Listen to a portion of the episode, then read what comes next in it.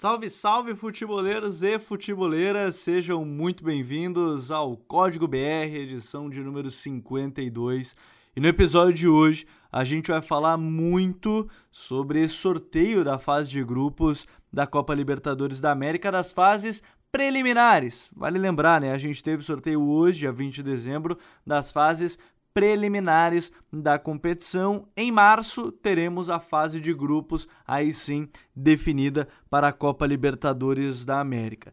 E para começar, já está aqui com a gente, ele que foi o cara que deu como dica futeboleira no The Pitch Invaders justamente esse sorteio, para a gente começar a conhecer um pouco mais a Copa Libertadores da América. Tá aqui com a gente hoje Lúcio Silveira, grande Lúcio, seja muito bem-vindo mais uma vez é o Código BR. Tudo certo, meu amigo? Tudo bem, Gabi? Aquele abraço, um prazerzaço estar aqui de novo. Abraço aí pro Couto, satisfação tá nessa parceria maravilhosa. É sempre um momento de muita expectativa, né? O sorteio da Libertadores. E como ele tá, tá gostoso agora de acompanhar. Eu sou mais raiz, eu sou do tempo que tinha mais ou menos 45 horas de cerimônia, né? Tu não entendia nada que os caras estavam fazendo, né? Que tu não entendia o espanhol, tu não entendia os cruzamentos, não entendia coisa nenhuma, né? A esculhambação do caramba. Agora tá rapidinho, tá enxuto, né? Tá, tá direto, tá bom de você assistir, né? Tem muitos brasileiros envolvidos, então você fica preso o tempo todo, a Sul-Americana, Libertadores da América. É, não sei se o pessoal gostou muito do resultado dos sorteios, né? Ou dos clubes sorteados para eh, serem os, os, adversários. Mas aí não tem o que fazer, é sorteio. Né? E, e aí eu também ouvi muita corneta. Ah, mas por que, que os caras da UEFA não vêm ver o nosso sorteio aqui, que é rápido, é facinho e não dá rolo nenhum? Quer dizer, foi, foi um grande barato, né? E, e, tomara que a gente tenha uma grande temporada 22 aí pela frente no, no futebol continental. Pô, os sorteios pré-pandemia, né? Pré-pandêmicos eram engraçados, que tinha o show, aí você tinha o sorteio, rolava mais um pouquinho de show, aí você tinha o sorteio, depois era entrevista, né, com os dirigentes por lá, e agora tudo mudou, sorteio pocket rápido. Quem está aqui com a gente também? Rodrigo Coutinho. Dali Couto, seja muito bem-vindo ao Código. Fala, Gabriel. Um forte abraço a você. Obrigado mais uma vez pelo convite. O Lúcio também. Seja muito bem-vindo aí ao Código BR, né? É, vamos falar bastante aí sobre nessa integração, né? Brasil aí, restante da América do Sul, nesse início de Libertadores. É, e dois, para falar inicialmente de dois clubes brasileiros que nesse momento se preparam de formas um pouco diferentes, né? Fluminense contratando muita gente, é o clube que mais contratou até o momento.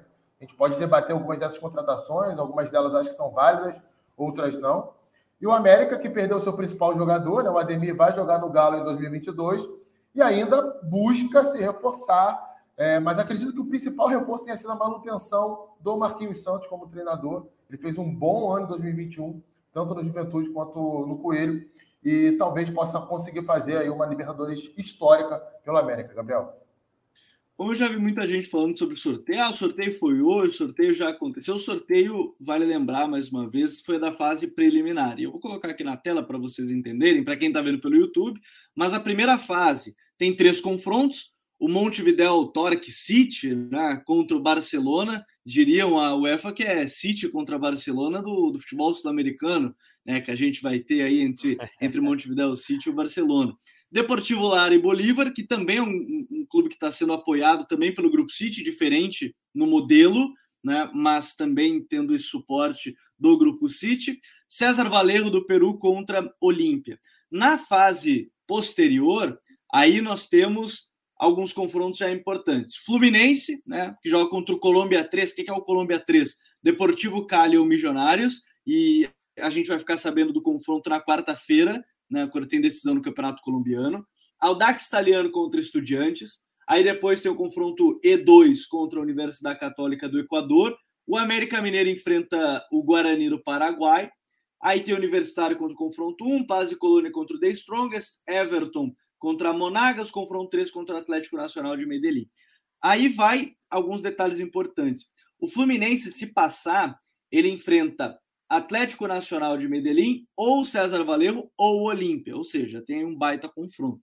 E o América Mineiro, né? O América Mineiro, se passar, aí ele enfrenta é o. Poxa, já me fugiu aqui na, na tabela de classificação, que já vou me confundir aqui tudo. Peraí, peraí, peraí que eu vou ver aqui para você. Eu Se o América passar, eu... ele pode pegar é, Montevideo City Torque ou Barcelona de, Guaya... de, de Guayaquil. Ou Universitário do Peru. Isso aí. Isso. isso aí. Exatamente. Então, esses são os possíveis confrontos dos brasileiros que a gente vai falar. Sorteio da fase de grupos acontece na semana do dia 23 de março, quando a gente já vai ter finalizado as, as fases preliminares. O Lúcio lembrou bem, hein, Lúcio? Agora que a gente está vendo todo esse embaralhamento dos confrontos, porque tinha a época que era sorteada a, frase, a fase preliminar em conjunto com a fase de grupos. E aí sim, é. né? Era uma confusão brava para saber o que, que a gente ia pegar, né, Lúcio? E, e, nós não tínhamos quase nenhum clube definido na época do sorteio. então era o Y2 contra o X49. Porra, não sabia nada, cara. Era só número na tela, tinha três times e o resto era número. Aí né? era então, Colômbia 4, Venezuela 3. É, não, era isso aí, era uma confusão. É, pode botar pra gente aí, Gabriel, a primeira tela aí, o primeiro confronto, os primeiros confrontos onde não existem os brasileiros ainda, por gentileza. A gente tem aí né, um, um projeto contra uma história. Né? Tem o Montevideo City, que é um clube jovem e, e, mais recente ainda em cima da sua, da sua parceria. Esse semestre eh, do Montevideo, o Campeonato Uruguai é enroladíssimo, é tipo Taça Guanabara, assim, tem, tu ganha para perder, para ganhar, para não sei o que depois. Né? Então, eles fizeram uma campanha média, resumindo, e acabaram classificando pela tábua general, né? É, pela tabela do ano, certo? Foi, por quê? Porque foi justamente uma campanha média o ano todo. É um clube é, é, baseado nos jovens, né? Que tem isso como seu, seu, DNA, seu, seu, propósito, né? Ele quer revelar aqui, potencializar aqui e quem sabe poder desfrutar lá na frente contra um Barcelona que foi semifinalista da última Libertadores, né? Quer dizer, e a 4, 5 anos, também tinha sido contra o Grêmio. Né? Então é um clube de muita tradição, onde vai ser a sede da final da próxima Libertadores, Guayaquil.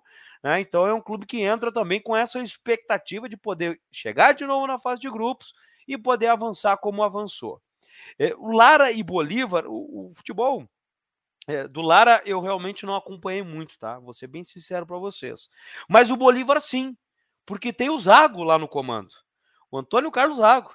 Né? Então estava muito curioso uhum. para saber, e, e, o Bolívar acabou numa reta final, assim, conquistando a sua vaga, né? crescendo na reta final, um time de tradição, né? tem história dentro da Libertadores, é, sempre tem aquele handicap lá da questão da altitude, que não é só isso, tem trabalho também, sabe disso, sabe que tem trabalho, tem torcida, ele, o The Strongest, são equipes pesadas, complicadas de se enfrentar, tem pouco investimento, né? Talvez por isso também é, acabam ficando né, numa parte, é, uma prateleira separada na Libertadores, porque não, não tem fôlego para chegar, mas é, por falar em fôlego, é sempre muito difícil né, de, de enfrentá-los. E o César Valerro também, eu ainda vou precisar dar uma estudada boa, contra um Olímpia que viveu um drama, um drama daqueles assim, digno de filme. O Olímpia é, quase caiu. A foi muito ruim do Olímpia, né, Lúcio? Quase caiu. Eliminou o Inter, mas era um time muito abaixo da média muita dificuldade até a última, última, penúltima rodada ali, estava ameaçado de rebaixamento no Paraguai, se livrou e inclusive foi para uma final de Copa Paraguaia, né, onde ele acabou campeão. Aí, aí muda um pouquinho, não, perdão, ele perdeu para o Cerro, né? Agora uhum. me atrapalhei, mas acho que ele perdeu para o Cerro. O Cerro é o campeão. O Cerro é o campeão. É, mas enfim, ele conseguiu chegar no final da Copa Paraguaia e isso também ajudou um pouquinho a dar uma reanimada. Mas é um time que vai ser todo refeito, tá? Tudo que a gente tem de Olímpia hoje, é, possivelmente a gente não vai ter se o Olímpia chegar numa fase de grupos. Ele deve reformular todo o seu plantel, um clube que está quebrado, né? O Olímpia está numa situação falimentar, né? Ele tá, teve perto de fechar as portas aí né? E alguns notáveis lá do, do torcedores do Olímpia deram uma sacudida para ajudar. Então a gente tem aqui uma primeira fase já pesada, com muita mistura, né? De, de, de, de linhas, de tendências aqui, é, mas já uma fase enroscada aqui essa primeira. Pois é, e aí o pessoal já está participando, mandando mensagem, né? O Lucas Guimarães, um salve para eles, para a gente falar de os três representantes da Série A, com dois americanos do futebol do Centro-Oeste, é verdade, é a primeira vez que tem três representantes do, do, do Centro-Oeste na Série A. É, o Matheus Salles falando sobre o Atlético Paranaense ser cabeça de chave, a gente vai falar sobre isso mais para frente. Né, pelo ranqueamento. É, havia a expectativa se iria mudar ou não, né? Porque se o Atlético Nacional chegasse na, na fase de grupo, se o Atlético Nacional ia ser cabeça de chave pelo ranking, mas não, está definido já. O Atlético Paranaense, como campeão da Sul-Americana, vai para o pote 1. E o Rafael Pedrosa está chegando, primeira vez que ele consegue acompanhar ao vivo, então um salve para ele que está nos acompanhando ao vivo. Se você só ouve pelos agregadores de áudio, saiba que sempre às segundas-feiras a gente tem a gravação ao vivo para você acompanhar. E falando em reformulação, o, o Coutinho, do outro lado, já na. De, deixa na eu só fazer dois, uma. Ô, diga, Gabriel, diga, diga. deixa eu só fazer uma correção aqui, senão o pessoal vai achar, ah, porra, mas esse cara não sabe coisa nenhuma. Eu tava fazendo confusão da Supercopa Paraguaia com a Copa Paraguai. O Olímpia foi Perfeito. campeão da Copa Paraguaia, ganhando do Sol de América, certo? Ganhando o Sol de América. Aí ele foi para o enfrentamento na Copa Paraguaia com o Cerro, aí ele perdeu. Tá? Aí, aí ele perdeu. perdeu. Aí, o... Exato, só para corrigir e arredondar aí. Feito. E aí na fase 2, o, o Lúcio falou de dessa reformulação do Olímpia. Eu não vou dizer que é reformulação lá no Fluminense, tá, o Coutinho, mas assim, é muita contratação chegando, né? O Paulo Angione confirmou hoje, inclusive após o sorteio lá, é, a, a, contratação de, de alguns jogadores, né? O principal deles, William Bigode, né? O Pineda tá chegando também. A expectativa agora é de Ricardo Goulart, né? Se ele vem, não vem. Expectativa pelo Cano também se fala. E o Flu vai pegar ainda, não sabemos o adversário, pode ser o Deportivo Cali ou o Milionários, né? Tem decisão no Campeonato Colombiano na, no meio de semana, agora na quarta-feira. Né? Então, é, até o João Paulo brincou, os garotos do Sub-40 de Xerém, brincadeira aqui do João Paulo nos comentários. Mas, assim, são vários jogadores acima dos 30 que estão sendo contratados, é verdade, ele fez a brincadeira com um fundo de verdade para tentar ajudar, será, essa garotada? Porque o Abel vai ter um trabalhinho aí para gerir um monte de ego, né? O Coutinho, esqueci até do Felipe Melo, mais um que chegou também agora nessa janela. Pois é, tem Felipe Melo, tem o David Duarte, zagueiro, que veio do Goiás, que é bom zagueiro. É, tem o Cristiano, lateral esquerdo, que disputou a Champions League pelo Sheriff da, da Moldávia. Então, assim, é, se a gente pega todo esse pacote de contratações do Fluminense, tem muito jogador que a gente olha e vê assim, pô, esse cara pode dar um caldo aqui no Fluminense, ele pode fazer o time melhorar nesse setor. O próprio Felipe Melo, eu até entendo quem questiona a contratação dele, mas quem acompanhou com atenção o 2021 do Felipe Melo foi muito bom. É, ele jogou muito bem em 2021, principalmente no segundo semestre, como zagueiro ou como volante, tanto que foi titular do Palmeiras durante basicamente o ano inteiro perdeu a posição na reta final ali da Libertadores porque estava mal fisicamente já. É uma coisa normal, né? 38 anos de idade, isso pode acontecer numa temporada encavalada, né? 2020-21, basicamente a gente não teve férias para os jogadores. Então acho que ele pode entrar ali. Tem a questão do André, né? Que é um excelente volante para mim, a revelação do futebol brasileiro em 2021. É, teoricamente jogam na mesma posição, mas nada impede que um jogue do lado do outro, né? Não precisa jogar no 4-1-4-1 com volante mais recuado e dois mais à frente, pode jogar com dois volantes o André um pouco mais ele consegue ter essa mobilidade também.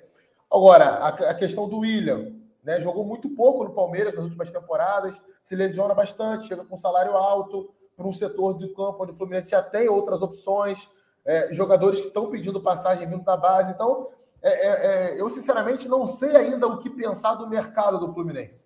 É, eu seria injusto, eu seria incoerente se eu chegasse aqui e falasse: ó, oh, o mercado foi bom, o mercado foi ruim. Eu acho que tem bons nomes, tem boas ações. O Cristiano, por exemplo, lateral esquerdo do Sheriff, é um bom lateral, acho que ele chega bem para ser titular né, do time do Fluminense. O David Duarte é um bom zagueiro, pode disputar posição nessa zaga. Agora, outros nomes, como o próprio Pineira também. Sinceramente, não vejo que, que ele chegue no elenco do Fluminense hoje e seja um titular, seja um jogador importante. É, talvez tire até espaço de outro garoto ali que, que esteja subindo também.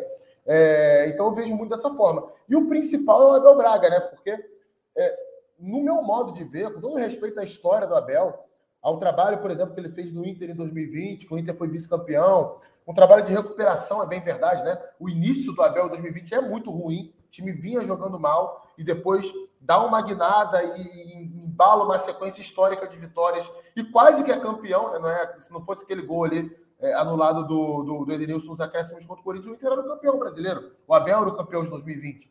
Mas os últimos trabalhos dele, tirando esse do Inter, são todos muito ruins. Né? O Flamengo, de 2019, Só para a gente lembrar, o Abel não escalava o Arrascaeta como titular no Flamengo 2019. Só o Arrascaeta, que, no meu modo de ver, é o melhor meio do futebol sul-americano hoje. O Vasco, na sequência, o Cruzeiro, na sequência. Foi agora lá para a Suíça, se eu não estou enganado, para o Lugano. Lugano da Suíça. Né? E ficou seis jogos, muito pouco tempo. Tem lá os problemas do clube, mas a gente não sabe exatamente o que aconteceu lá, o treinador ficar só seis jogos. Então, assim, é uma aposta. Muita gente vai dizer assim: ah, mas o Abel Braga é um treinador experiente, vencedor, bicampeão da Libertadores. Ok, mas no meu modo de ver, hoje ele é uma aposta. Ele é um cara que chega ao Fluminense é, com um cenário recente muito complicado e sem o potencial, no modo de ver, de oferecer algo novo. A torcida do Fluminense reclama, desde 2020, que era um time de uma nota só. Dependia que o adversário atacasse para gerar os espaços de contra-ataque para o Fluminense. O Fluminense fez isso muito bem em vários jogos. Tanto é que chegou em quartas de final de Libertadores, é, fez boa campanha em Brasileirão com Marcão e Kodair Helma, mas quando precisava criar, gerar os espaços, criar as situações no ataque, era um time que sofria demais. E o Abel Braga, no meu modo de ver, não oferece essa possibilidade. Acho que haviam várias opções aí no mercado sul-americano que poderiam chegar ao Fluminense e fazer um trabalho melhor que o Abel Braga vai fazer. Quarta-feira, tá? Quarta-feira. Deixa eu tem... aproveitar aí, fala, Gabriel, fala, só, só esse gancho aí do, do, do Coutinho com relação ao Abel. É, eu concordo total com, com o Coutinho no que diz respeito à, à situação de momento do Abel. Agora eu vejo o porquê, Coutinho e rapaziada, do Abel. É, a gente falou dos nomes que foram contratados. Eu acho que o Abel talvez seja um dos poucos caras capazes de gerir esse tipo de vestiário. Né? Eh, talvez ele vá falhar no aspecto tático, na falta de inovação, alguma coisa nesse sentido, por ter ficado um pouco para trás, por estar mais acomodado, mas ele é um craque numa gestão de caras cascudos, assim como o Fluminense está tá trazendo agora. De repente, com a molecada, o Abel não encaixaria. Né? Aí a gente pode dizer, pô, mas o Arrascaeta é cascudo, ele não conseguiu fazer é, é, é, encaixe, ele e o Arrascaeta não encaixaram. Pode ser, pode ser. Mas se a gente pegar também na carreira do Abel, ele tem vários exemplos onde ele teve que lidar com esses caras mais maduros, assim, mais experientes, donos de vestiário, e ele foi bem. Né? Então, é, eu não sei se o Abel realmente vai apresentar alguma coisa no aspecto tático diferente, talvez até não. Né? Porque realmente, como o Coutinho falou, os trabalhos recentes dele, com exceção do Internacional, foram ruins. Né? Agora, é, para botar essas feras no vestiário, talvez tivesse que ser com um Abel da vida. E aí eu começo a entender a escolha da diretoria do Fluminense. Eu, eu tô, confesso que eu tô curioso também, e o Abel deu entrevista dizendo que a gente vai ver um Fluminense, é, ele vai ver um Abel diferente. Lá na Suíça, eu estava acompanhando depois alguns jogos, jogou com três zagueiros. Não sei, pode ser uma alternativa. Estou bem curioso. De novo, a gente está ainda é, engatinhando, né? Não tem nem jogos de pré-temporada nem nada, a gente não vai ter noção quanto a isso, mas confesso que é algo que me deixa bastante é. curioso o que, que vai acontecer, Coutinho. Então, Gabriel, ele chegou a usar, na, na última passagem dele pelo Fluminense, 2017, se não estou enganado, ele chegou a usar três zagueiros em alguns momentos. Né? Até um dos melhores momentos do time ali no segundo semestre, ele usava três zagueiros. É, concordo muito com o Lúcio nessa questão da gestão de vestiário. Realmente ele é bom nisso, né? A gente não tem notícia assim ao longo da carreira do Abel de que ele teve problema com o jogador, que um grupo de jogadores foi contrário a ele. É difícil ouvir alguém falar mal do Abel, na verdade, é, né? Um pessoa. Fala muito bem. Eu, assim, eu já até ouvi jogadores mais jovens falando mal do Abel. Nessa primeira passagem dele no Fluminense, é, ele havia ali uma queixa de alguns jogadores que vinham da base do Fluminense Naquela época, Marquinhos Calazans, que depois foi para São Paulo, o Roger Ibanez, zagueiro que hoje está na Roma, até Sim. jogou bastante com o Abel Braga. É, não estou dizendo que um deles especificamente, né? Mas essa garotada, essa geração, se queixava de uma diferença de tratamento. Que é claro que é normal que vai acontecer, né? Vários treinadores fazem isso. Ele, o, o, nenhum treinador trata igual todos os jogadores mas que parece que isso passou um pouco do tom naquela oportunidade, né? Que havia uma cobrança excessiva em cima dos jovens, enquanto os experientes tinham uma complacência maior por parte do Abel. Mas, assim, se a gente pegar a carreira toda dele, isso é realmente muito pequeno, né? Ele é um cara que já geriu aí vestiários. Vai ter um cara como o Felipe Melo, assim, no vestiário, que é Se você não andar junto com ele, é um cara que pode fazer azedar o caldo ali. Haja vista aí alguns treinadores que passaram pelo Palmeiras, né, que o Felipe Melo entrou em rota de colisão. Então, é um ponto, sem dúvida, importante sim, para essa temporada. Bom, e aí, para quem é, quer acompanhar essa questão do, do, do, do, do Colômbia 3, quarta-feira, às nove e meia, tem Tolima e Deportivo Cali. O jogo de ida foi 1 a 1 né? Foi ontem, inclusive, no domingo, 1 a 1 Se o Tolima é, ganhar o campeonato, ganhar essa decisão né, do campeonato colombiano, aí é o, o, o adversário da equipe do, do Fluminense o Deportivo Cali. Se não, se o Cali ganhar, aí é o, o Milionários, né, o adversário da equipe do Fluminense. Então, nessa quarta-feira, o torcedor do Fluminense vai estar certamente acompanhando de perto né, essa, essa final do, do Campeonato Colombiano. Agora, Lúcio, também a gente tem que falar é, do outro lado, né? O, o, América Mineiro ele pega um Guarani do Paraguai que ô, já ô, Gabriel, foi algo. Diga, Deixa eu só, te, só completar sobre essa final colombiana. É, primeiro que são dois times grandes, tá? Sim. Não tem, ze não tem zebra aí, não tem time pequeno, time com torcida, time com camiseta pesada do âmbito deles, evidente. Não são campeões continentais, nada disso, mas são mas times do país, são, né? São times enjoados para você para você é, é, enfrentar numa fase preliminar, né? Não, não, não foi um bom sorteio nesse sentido aí. E é importante também observar a, a caminhada nessa temporada dos dois, né? É, porque você tem dois campeonatos no ano, e, e, aí você tem um milionário chegando por um lado e você tem um Cali chegando por outro. Por exemplo, hoje por hoje, o Cali é o time. O Deportivo Cali é o time. Porque ele faz uma arrancada gigante vem atropelando na, na, na, nas últimas rodadas da fase inicial, do, do, da primeira fase né, do campeonato desse semestre, entra no mata-mata, passa por todo mundo e chega numa final. Quer dizer, um time que não estava tão bem cotado e cresceu na parada.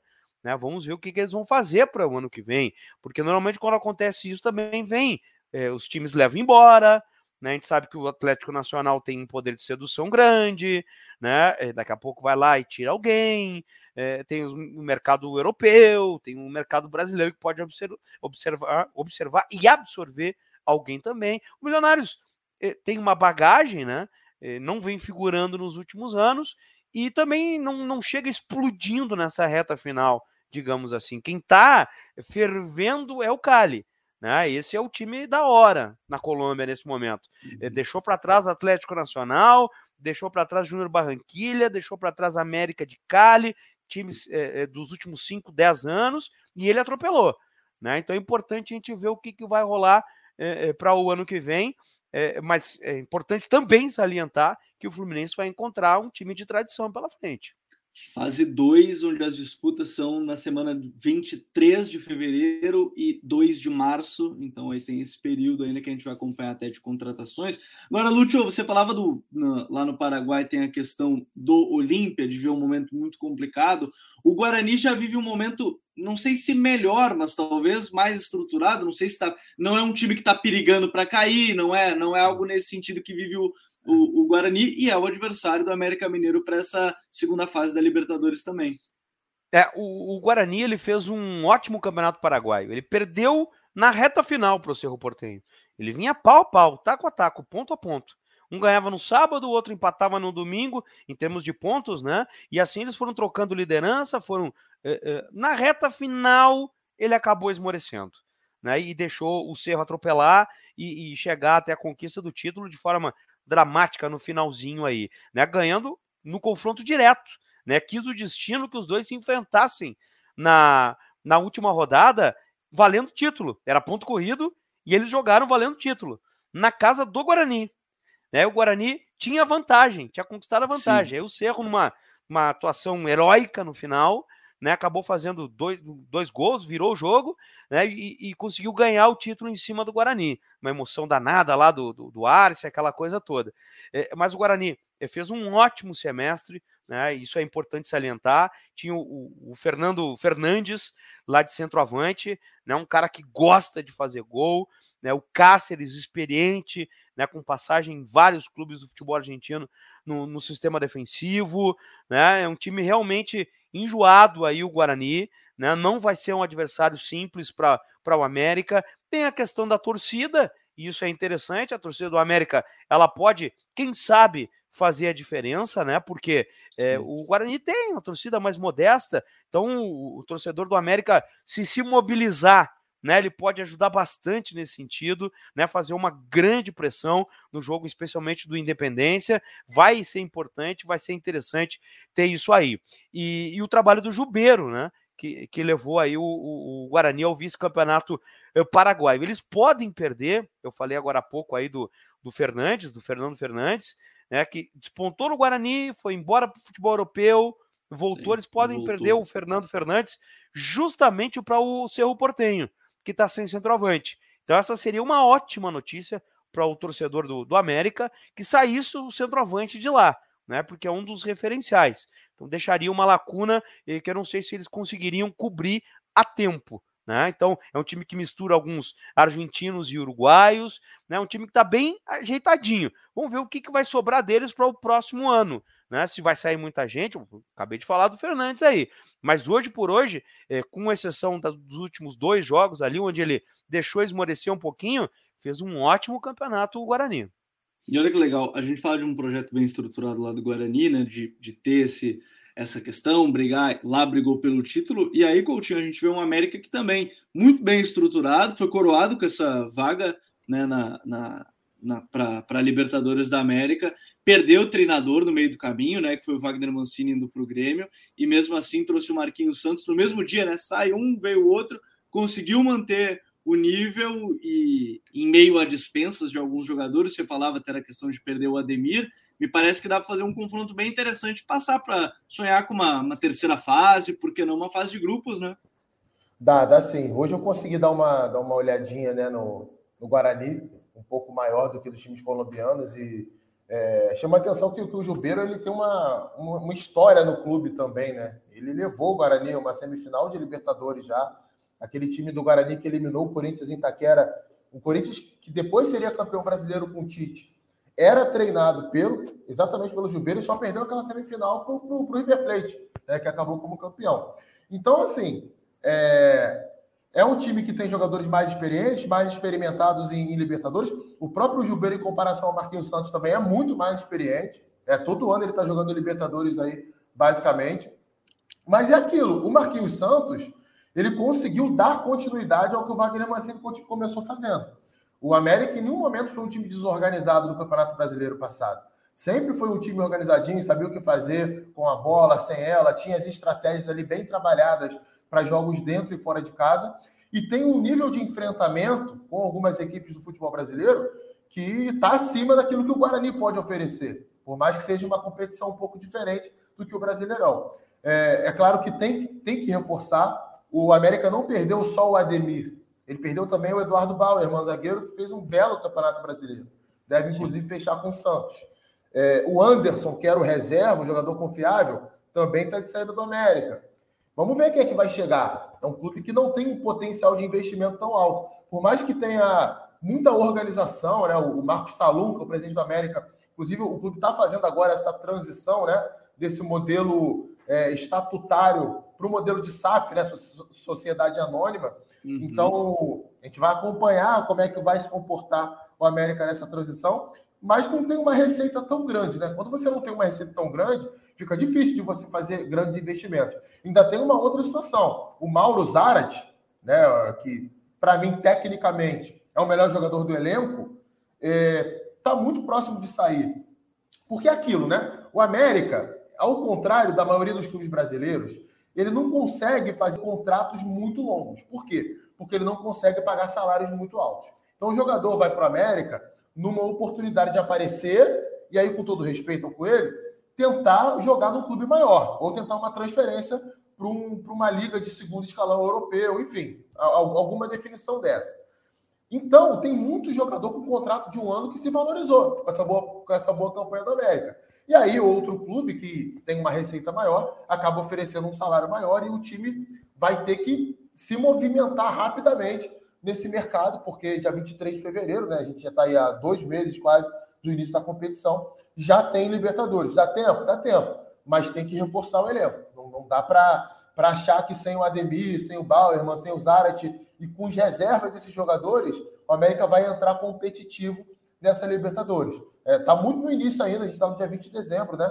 O mercado está longe de acabar, mas tem que se movimentar, tem que buscar jogadores, porque senão a situação pode ficar um pouco mais complicada. Até porque o tempo de preparação não vai ser tão grande também, né? Você tem um mês aí de descanso, você tem aí o início do estadual e depois já tem essa fase de, de pré-libertadores, Lúcio. O, Gabriel, e uma situação importante, às vezes o pessoal acompanhando as minhas falas ou o que coloco lá nas redes sociais, é, porra, mas é, tudo, tudo é excelente então para o Lúcio, não sei quem do Peru, não sei quem do Equador. Cara, sim, sim, eu costumo dizer que é tudo Real Madrid para mim. Tudo Real Madrid até o apito final. Quando terminar o jogo, eu abro a minha gelada e comemoro. Agora, é um grande erro, especialmente de um clube que está chegando, é, como o América ou como o Fluminense, que tem menos participação do que aquele pelotão de elite que está normalmente na Libertadores, que já tem dois, três títulos, enfim. É muito importante você é, fazer isso que a gente está fazendo aqui. E eu sei que eles fazem, eles têm o centro de inteligência deles lá e tal. Você não, o torcedor pode, o torcedor pode fazer o que ele quiser. Agora o clube não pode ignorar e achar que só se joga futebol no Brasil. Tu tem que olhar os caras, tu tem que ir lá, tu tem que fuçar, tu tem que estudar, tu tem que ver. E aí, se tu fizer 8 a 0 neles, excelente. Vamos para a fase seguinte. Tá tudo certo. O que não pode é ser surpreendido. Né? O que isso, me lembrou, pode... Lúcio, isso me hum. lembrou, hum. o Coutinho falou do, do Corinthians ser eliminado. Eu não vou lembrar qual foi o dirigente que falou, mas ele disse que quando pegou o Guarani do Paraguai. Foi o Mário Gobi. É, foi o Mário Gobi. Ele falou que era um presente de Deus. Tomaram isso, porrada cara? nos dois jogos, pô. Não pode. Já, jamais você pode fazer isso. Então, pense que é tudo é, é, é compromisso pesado, né? Contra time cascudo, complicado. Depois é depois. Né? Então, América e Fluminense estudem bem os seus adversários. Mas ah, eu não sabia que a saída dele era assim. Eu não sabia que tinha jogada de laboratório. Eu não sabia que era difícil chegar no campo. Eu não sabia que os caras faziam. Tem que saber tudo. Mesmo de um time. E olha que a gente não está falando de qualquer time. O Guarani tem tradição no Paraguai, os colombianos têm tradição. Não é nenhum time do nada, assim. Então tem compromisso. Compromisso dos dois eh, clubes né, entregar para os seus treinadores grandes relatórios aí. É importante, Gabriel. Importante, desculpa, rapidinho, só para complementar. Importante é, isso que o Lute falou, porque talvez o Barcelona chegar na semifinal da última Libertadores corrobore um pouco isso. Por quê? Eu lembro bem que antes de começar a última Libertadores, eu fui estudar todos os times, ver jogos, né? É, acompanhar o noticiário local, conversar com, com jornalistas que eu conheço de lá. E me chamou a atenção o time do Barcelona antes da Libertadores começar. Eu vi ali um potencial. Eu vou até, eu não vou dizer que eu achava que fosse chegar numa semifinal, mas para mim poderia chegar numas quartas de final. Até cheguei a colocar isso no, no guia que eu fiz ano passado para o UOL, que o Barcelona era mais favorito que o Santos para passar no grupo do Santos. E aí você pode imaginar, né, no que se transformou no Twitter. A ver, porrada, do Santos. Né? Você é maluco? Como é que você diz um negócio desse? Um clube que foi tricampeão, esse timeco de Guayaquil, que nem é o maior time de lá, lá do. Lá, não é o melhor time do. do Pô, mas é o melhor Barcelona atualmente, né? As pessoas não Sim, se deram cara. conta disso. E mesmo que não fosse, cara, porque assim, é, muitas e muitas vezes você pode enxergar nesses times, é, tecnicamente podem ser abaixo dos, dos times brasileiros, na maioria das vezes. Podem, mas o futebol não é resolvido só dessa forma. É, às vezes você tem um jogador específico que tem uma característica que encaixa contra um outro atleta é, de um time brasileiro que, que não consegue dar aquela resposta, um treinador mais cascudo, um fator campo que pesa. A gente vai, tem, já teve a volta das torcidas, né? Mas agora, uhum. desde o início da, da, da, da, da Libertadores. E um outro time que me chamou a atenção no passado, não sei se o Lúcio vai concordar comigo, foi a Universidade Católica do Equador, né? Que foi um time eliminado, se eu não me engano, logo na segunda fase mas apresentou bons jogadores, apresentou um time organizado. Teve time, por exemplo, que chegou nas oitavas, falar logo, por exemplo, o Olímpia, para mim, time do Olímpia, que, que chegou na, nas quartas de final da Libertadores, para mim era um time menos organizado do que a Universidade Católica. É claro que aí entra a camisa, entra a qualidade dos jogadores, experiência, mas eu vi, assim, essa pré-Libertadores muitas vezes, o pessoal, Ih, isso aí é campeonato carioca, time pequeno contra time pequeno. É, o pessoal brinca com isso, né? Mas, cara, se você observar desde o início, você vai ver ali bons jogadores, vai ver times que são organizados. É, é claro que não é nível de Champions League ou nível de uma fase final de Libertadores. Mas também não é uma porcaria, e aí é o que muita gente cai do cavalo. Aí a gente se surpreende com isso.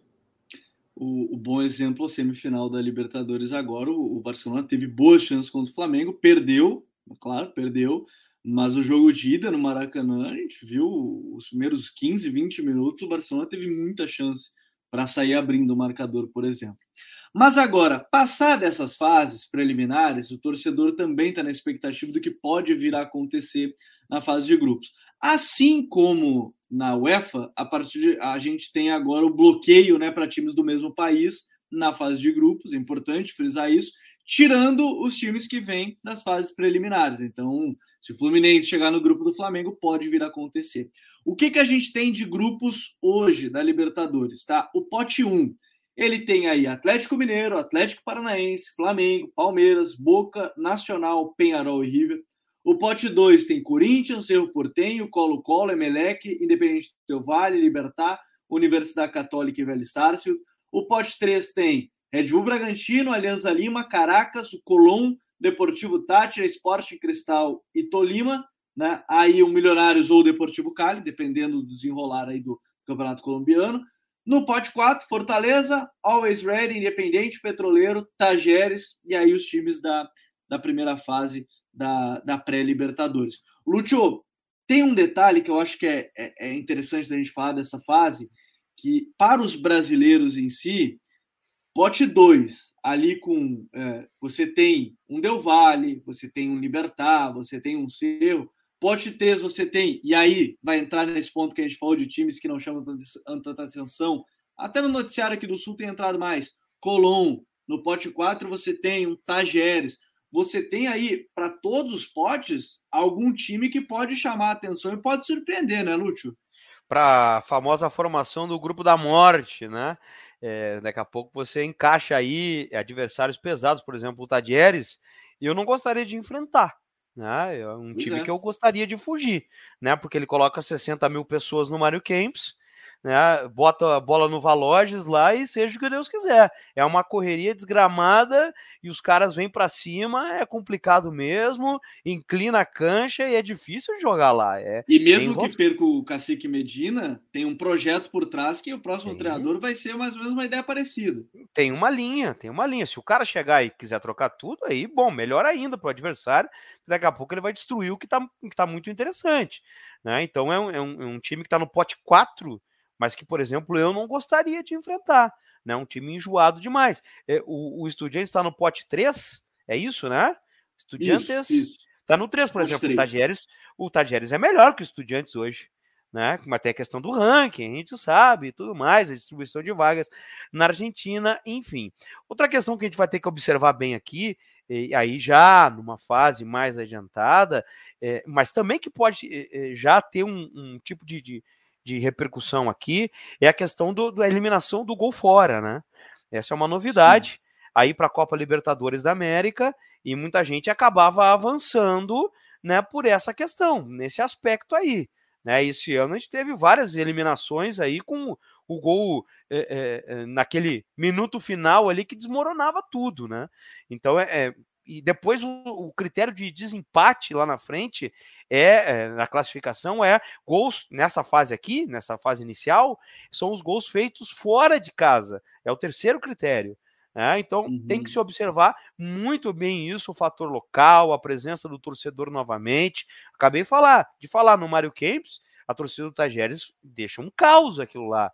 Né? Então, se o cara acha que vai jogar lá de boa, não vai né? Vai passar um sufoco danado lá. Ao contrário, vai ser, por exemplo, sei lá, com o Tolima, não tem uma torcida assim tão exponencial, ou Deportivo Tátira, isso pode. O Del Valle tá no pote 2, não leva ninguém no estádio.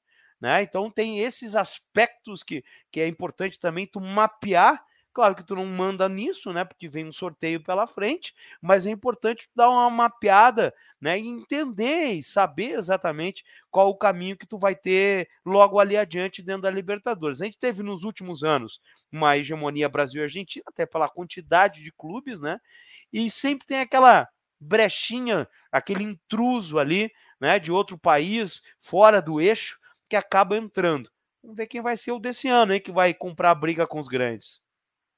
Lembrando, né, com a barreira, e foi um bom comentário da Rafa Pedrosa que ele botou na live, com a barreira de times do mesmo país, a gente vai ter sete grupos com brasileiros, podendo ter oito, né? Dependendo do, desse chaveamento ali da, da fase pré-libertadores. Então, praticamente todos os grupos vão ter um brasileiro. A tendência até é, é essa, sete já são certos, né? Pela, por essa questão. E aí, Coutinho, quando a gente olha esses confrontos, a gente falou do Tajeres, eu tenho certeza que os sul-americanos não querem pegar o Fortaleza também, que está no pote 4. Isso é uma certeza que é um time tão bem estruturado quanto é legal de olhar esses dois lados também nesse sentido. Mas quando a gente olha esses times brasileiros, Coutinho, o que é que você vê hoje que está mais estruturado para chegar na competição? Porque assim, o Galo, é, a gente só vê, a gente não vê notícias tão grandes de reforço, mas a gente vê, tá voltando Vitor Mendes, está voltando é, o, o, Guilherme Castilho, então alguns jogadores importantes voltando. É, o Atlético é o mais preparado já para essa, o Palmeiras está se reforçando de maneira interessante. Os brasileiros, quem é que você vê hoje que está mais estruturado? Hoje, né, a gente está falando em 20 de dezembro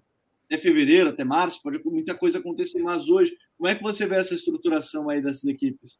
É, é, é difícil fugir disso, né? É, é do, de, de, de, fugir do óbvio, perdão. O Atlético é o atual campeão brasileiro da Copa do Brasil, terminou o ano jogando bem, né? teve uma, uma virada ali de, de, desempenho a partir do mês de agosto é, e fez uma grande semifinal contra o Palmeiras. Acho que esses dois times chegam aí como os principais favoritos, até, não diria nem só entre os brasileiros, mas de uma forma geral. A gente não sabe ainda como é que vai ficar a situação do River Plate, né? Então, talvez o Lúcio possa até me ajudar nisso. Se o, Galhardo fica, não fica, se o time vai ter um potencial maior de investimento, que eu acho que é importante, né? Porque é, isso caiu um pouco no River nos últimos anos. Era um elenco muito melhor se a gente pega ali de três anos atrás, mais ou menos, quando chegou na final da Libertadores contra o Flamengo.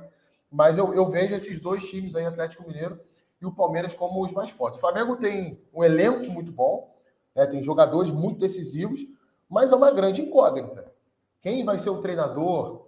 É, esse cara vai encaixar com o elenco? O Flamengo teve problemas com isso aí nas últimas temporadas. Por mais que tenha chegado e muito bem na, na final da última Libertadores, já não tinha perdido nenhum jogo até perder a decisão para o Palmeiras, mas é, é um pouco complicado de hoje, dia 20 de dezembro, colocar o Flamengo nesse mesmo patamar. Essa questão do é, que vocês citaram bem, do pote 4, a gente pode ter ainda nesse pote 4, né, Atlético Nacional, né, se eu não estou enganado, é, pode ter Fluminense, talvez nesse pote 4 aqui, ou não sei também se, se é impossível. Pode né? ser, é, o Fluminense um, pega outro, o né? Atlético, né? isso, isso. É, então, isso. assim, um ou outro a gente pode ter nesse, nesse último pote aqui, mas tem outras equipes fortes também. E, e talvez isso que, que, o, que o Lúcio falou do, do Tajeres, outros jornalistas de outros países, né, outros clubes, outros torcedores se refiram dessa mesma forma ao Fortaleza, né? Porque é um clube que nunca jogou a Libertadores, é um clube que nunca foi campeão brasileiro, não tem nenhuma campanha assim de tanto destaque no Brasileirão, tirando, tirando desse ano, mas é um time muito bem estruturado e está encorpando o elenco, né? Tem, tem feito contratações aí muito interessantes para ter um plantel melhor. Essa questão do, do, de só termos um grupo sem brasileiro já aconteceu no passado, né?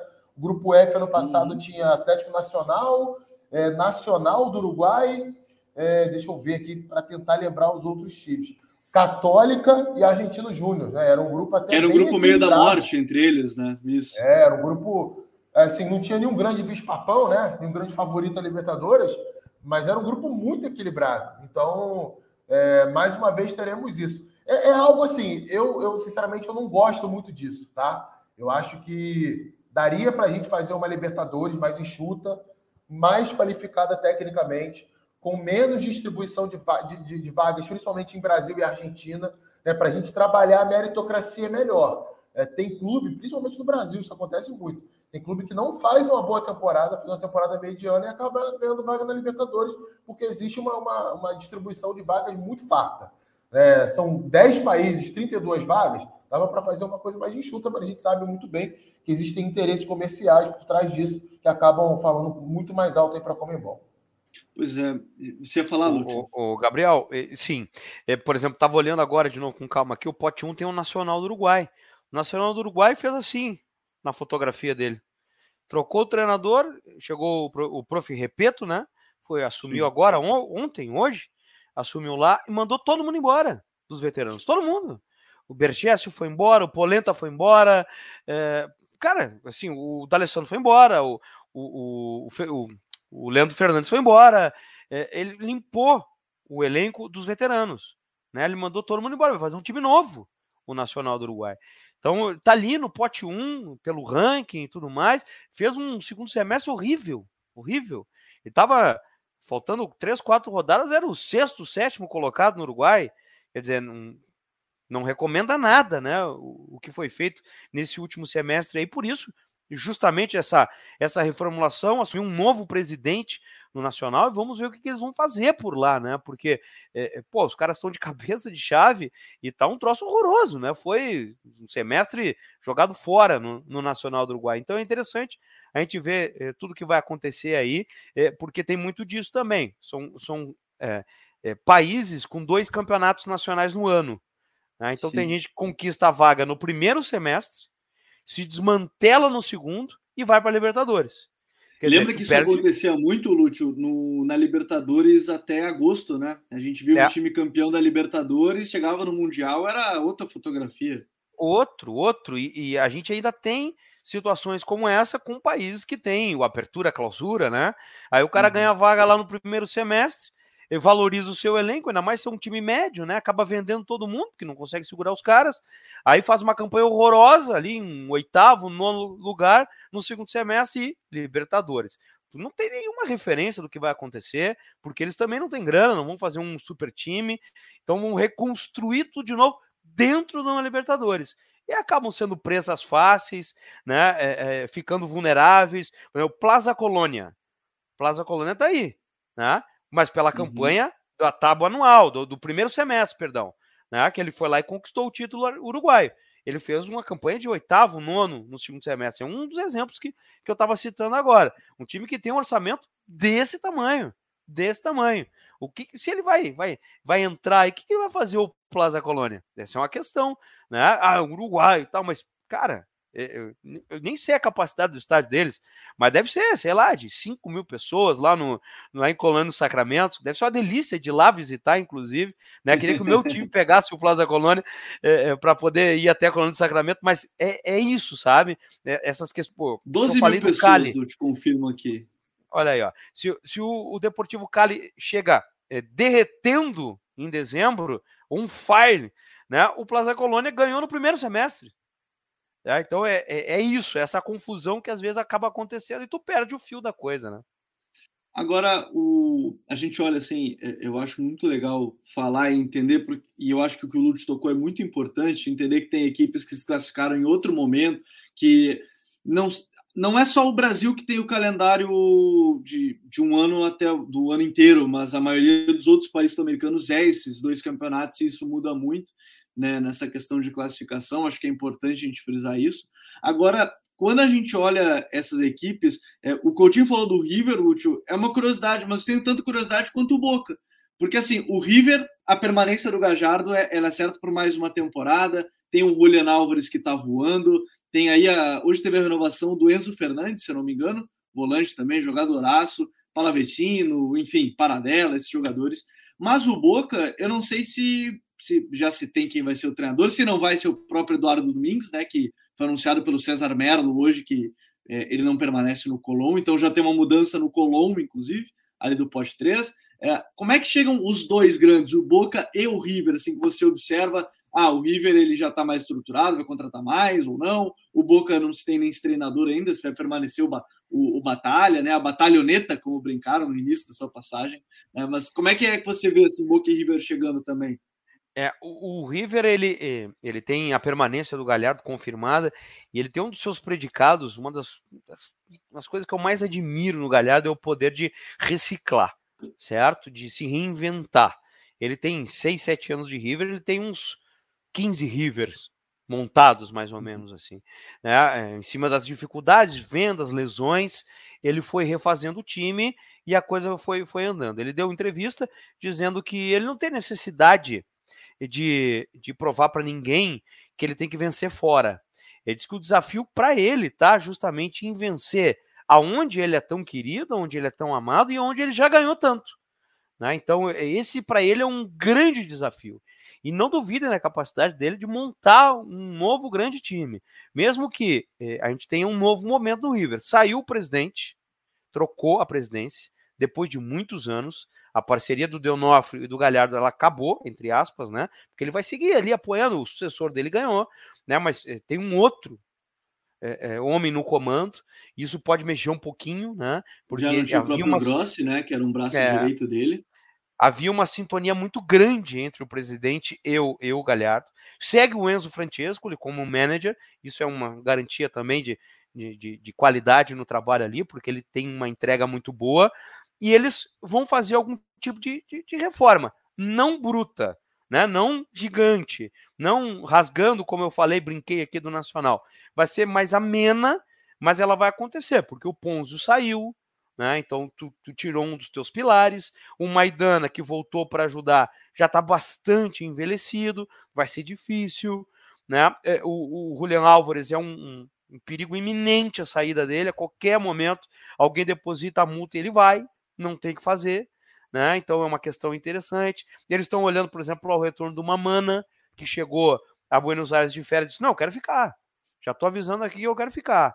Ah, ele disse: Não, já fui para a Europa, tá tudo certo, quero voltar para jogar no River. Novamente, 24, 25 anos, tá muito Sim. jovem ainda.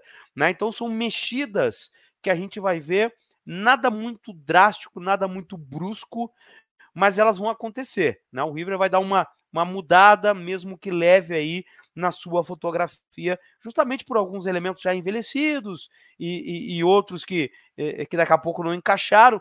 Talvez seja o ano do Palavecino, talvez, né? Agora já com um ano de River, né? Ele poder dar um, uma, uma, uma, explodida mesmo, ele que veio do Deportivo Cali, né?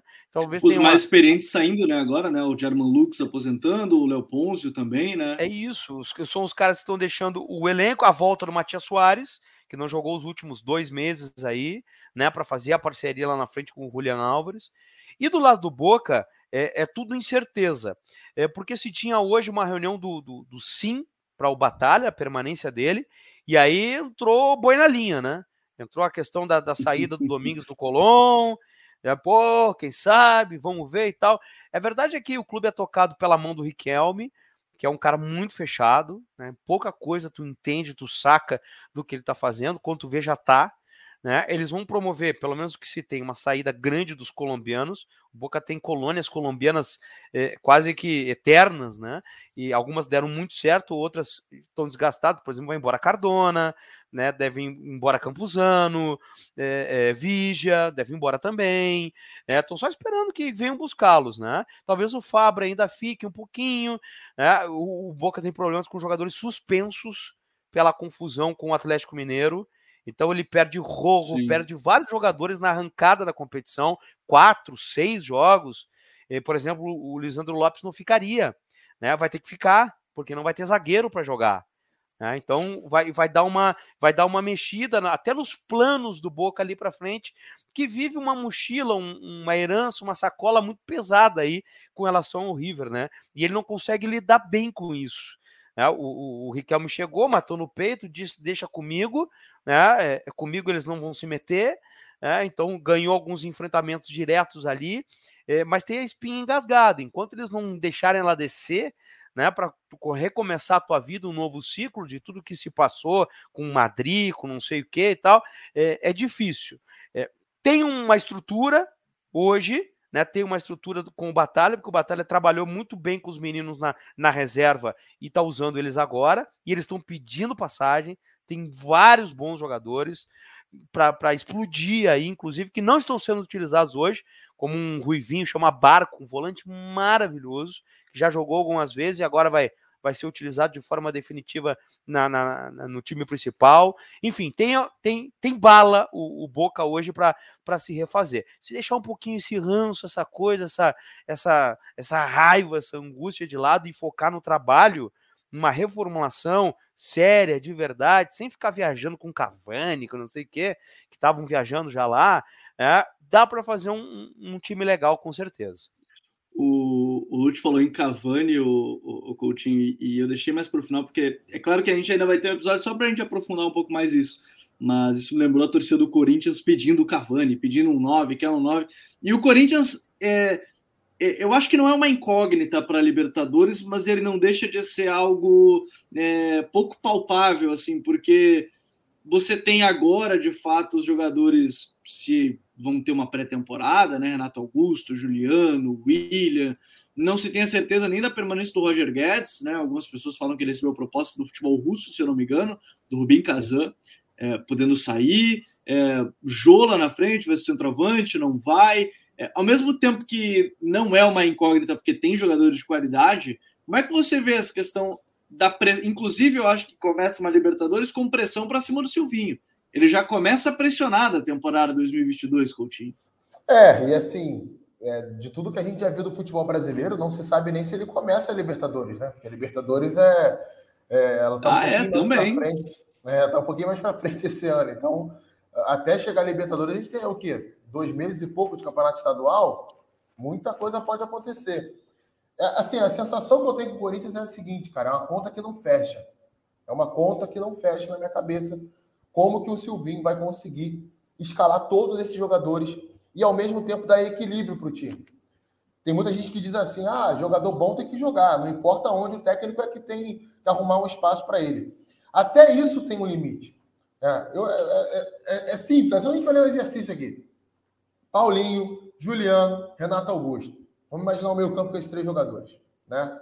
Meio campo que não tá. tem potencial de marcação, porque o Paulinho, mesmo no, no auge físico dele, ele já não era um jogador de, de tanta pegada na marcação, já não era um jogador de um posicionamento tão bom assim defensivo. Juliano e Renato Augusto, menos ainda. Aí vamos pensar ali do meio para frente. Você tem Roger Guedes, você tem William, você tem Gabriel Pereira, você tem Mosquito, você tem Jô. Como que você vai encaixar todos esses jogadores? A linha defensiva do Corinthians é muito boa. Fagner, João Vitor, Gil e Fábio Santos são jogadores muito seguros atrás. Mas em vários e vários momentos do Campeonato Brasileiro, o que se via era um Corinthians que sem a bola sofria demais.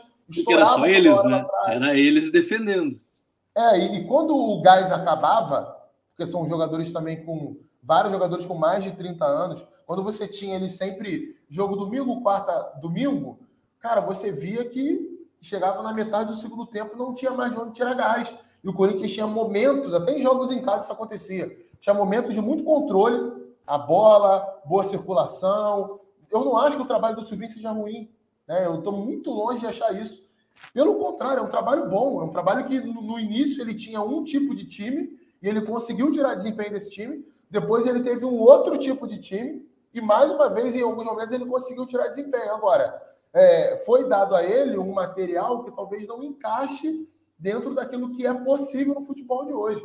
Né? O jogo ele tem várias fases diferentes, não é o tempo todo com a bola no pé. Você tem que defender, você tem que fazer transição defensiva, né? você tem que ter uma bola parada aérea é, defensiva boa.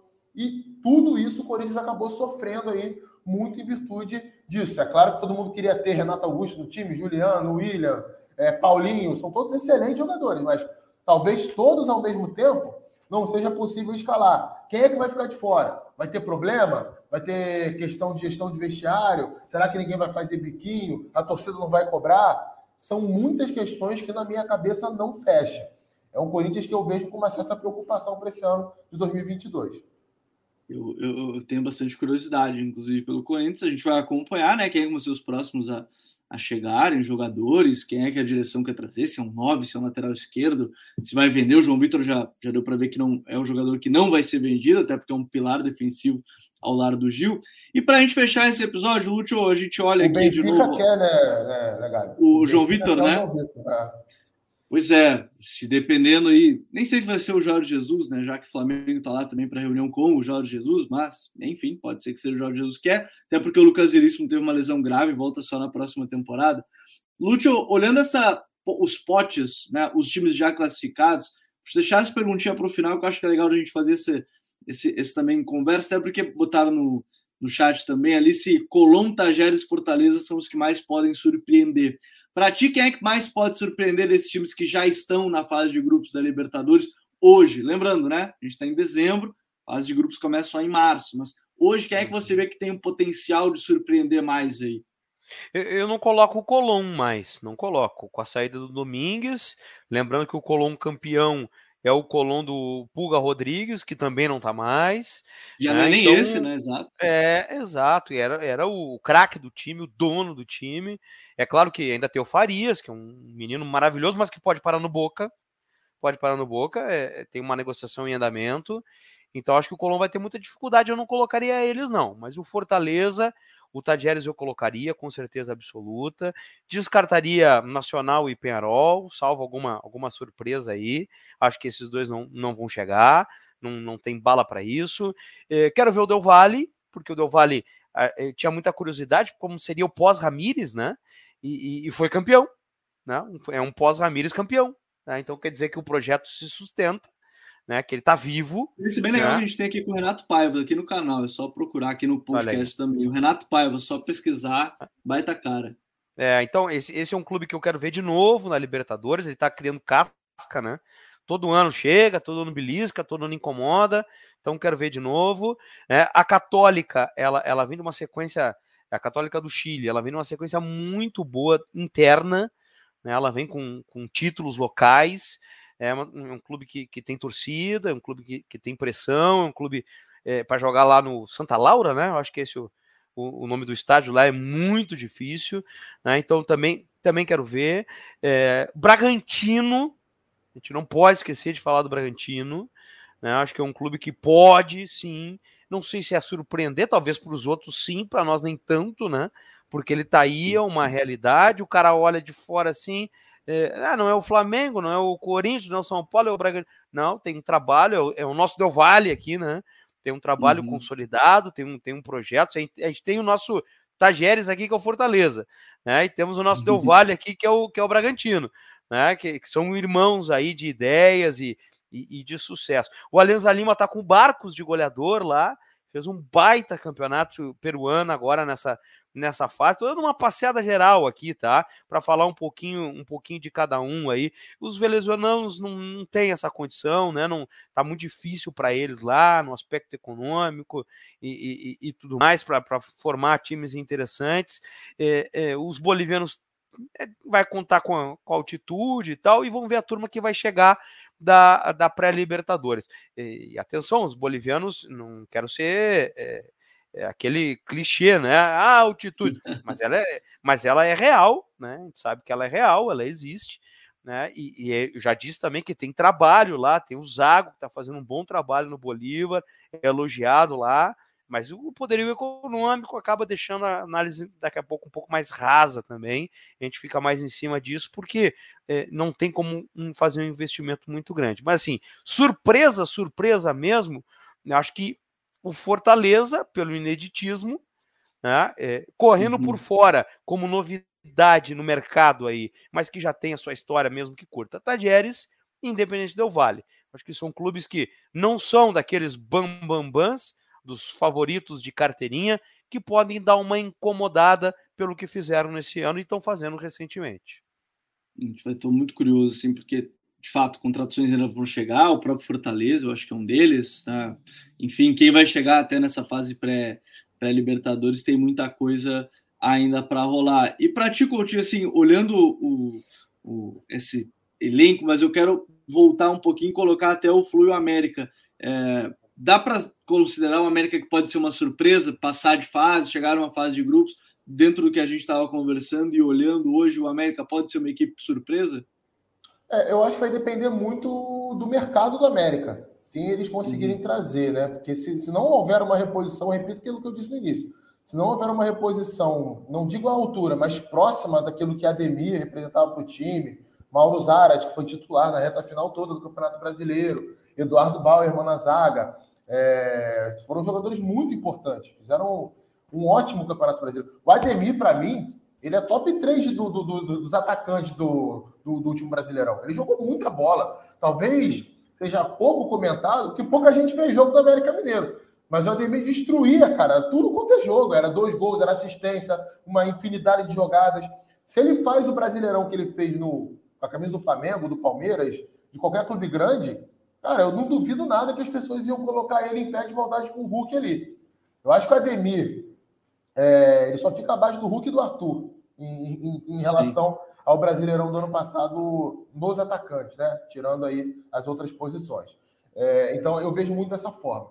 Mas pegando ali, fazendo um panorama geral, é, eu, eu, gostei, eu, eu, gostei de algumas coisas que eu vi, que eu vi do, do Tajeres, né? Acho que é um time que pode oferecer sim essa condição de surpresa, principalmente jogando em casa, como o próprio Lutz falou aí. Vi algumas coisas dele no futebol argentino esse ano. E o Del Valle, né, cara? Que, assim, não sei nem se a gente pode dizer que é uma surpresa, porque já chegou em final de Copa Sul, já, já ganhou a Copa Sul-Americana, né, já chegou em final de Libertadores, fez boas campanhas aí recentemente. É um time que tem uma identidade, né? Você olha o Del Valle jogando, é um time que pratica lá o jogo de posição, é, sai jogando desde trás, com bola no pé, tem revelado excelentes jogadores, né? Ano após ano, todo ano surge ali um jogador muito bom da base. É um trabalho que já vem de, desde o início da década de transformação. Desde o Pablo Repeto, que a gente citou aqui antes do próprio Ramires, desde o Pablo Repeto. Verdade, verdade. E, assim, é um clube que no ano passado acho que me decepcionou um pouco, muito pela campanha fora de casa. Acho que existe uma diferença muito grande do Del Valle quando ele joga dentro de casa que na realidade nem, nem foi dentro de casa, né? jogou em Quito, não jogou em, em Sangolqui, que é a cidade dele, mas enfim, dentro do Equador, quando sai para jogar, o Del Valle cai muito de produção. Então, a expectativa é que consiga um equilíbrio esse ano com a sequência do trabalho aí do Renato Pava, que é um bom treinador. Muita coisa ainda vai rolar. Né? A gente está aqui hoje nesse dia de sorteio para entender um pouco mais o cenário da Libertadores. Certamente a gente vai voltar mais próximo aí da fase de grupos já definida, dos confrontos, a gente vai vir aqui falar um pouco mais sobre isso. Mas já de antemão, Lúcio, obrigado mais uma vez, muito legal esse papo, acho que deu para a gente passar por bastante coisa, tem muita coisa que vai acontecer ainda, mas foi bom para a gente entender já esses cenários de Libertadores, que já começa a esquentar, apesar de ser o final do ano e só começar em fevereiro, já começa a esquentar aos pouquinhos. É minha competição preferida, viu? Aliás, as competições do continente são o meu deleite. Aí eu, eu vou lá, assisto tudo, leio, fuço, gosto mesmo, sou fanático pelo futebol sul-americano. É, e, e, desde o sorteio, para mim já começou também, já estou eh, entrando em campo aqui com a Libertadores da América, com a Copa Sul-Americana, é uma, é uma delícia realmente. Então, obrigado mais uma vez, Gabriel, a rapaziada toda do Futuro aí por, por esse convite. Foi um ano maravilhoso em que eu pude estar ao lado de vocês aí, com várias participações, sempre um orgulho gigante para mim. Tomara que a gente possa continuar no ano de 2002 também, 2022 na parceria.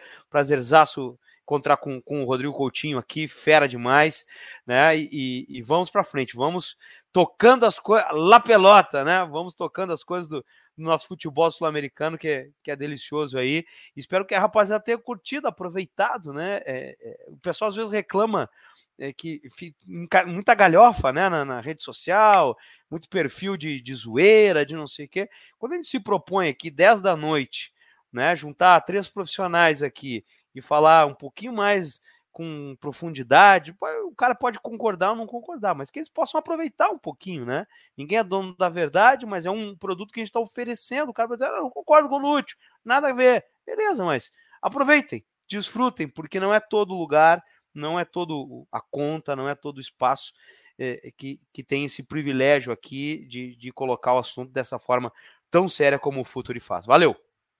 Valeu, Lúcio. Mas é legal que a gente não ficou se apegando ao time país X, país Y. A gente tentou tratar da maneira como esse time está atuando dentro da sua realidade. Coutinho, valeu, grande abraço aí a Libertadores. Agora a gente começa a observar os times da Libertadores. Vamos descansar um pouco também nessa reta final, porque foi, foram dois campeonatos colados, né? Então, valeu, Coutinho. Valeu, Gabriel. Né? Obrigado aí mais uma vez. O Lúcio também, prazer todo meu né? participar com você pela primeira vez aqui. E é isso, cara. Muito daquilo que o Lúcio falou é verdade, né? A gente tentando, tenta sempre trazer esse conteúdo ao longo de todo o ano aqui no Futre. É, e aí, individualmente também, nossos trabalhos, né? A gente tenta é, fazendo isso, eu lá do UOL, sempre tem, tem essa preocupação de tentar trazer uma abordagem um pouco diferente do que a grande maioria faz e aí respeitando o trabalho de todo mundo, né? Mas acho que tem espaço para todo mundo também, tem público para todo mundo. E muito bacana aí, um, um bom Natal para todo mundo que está nos acompanhando, né?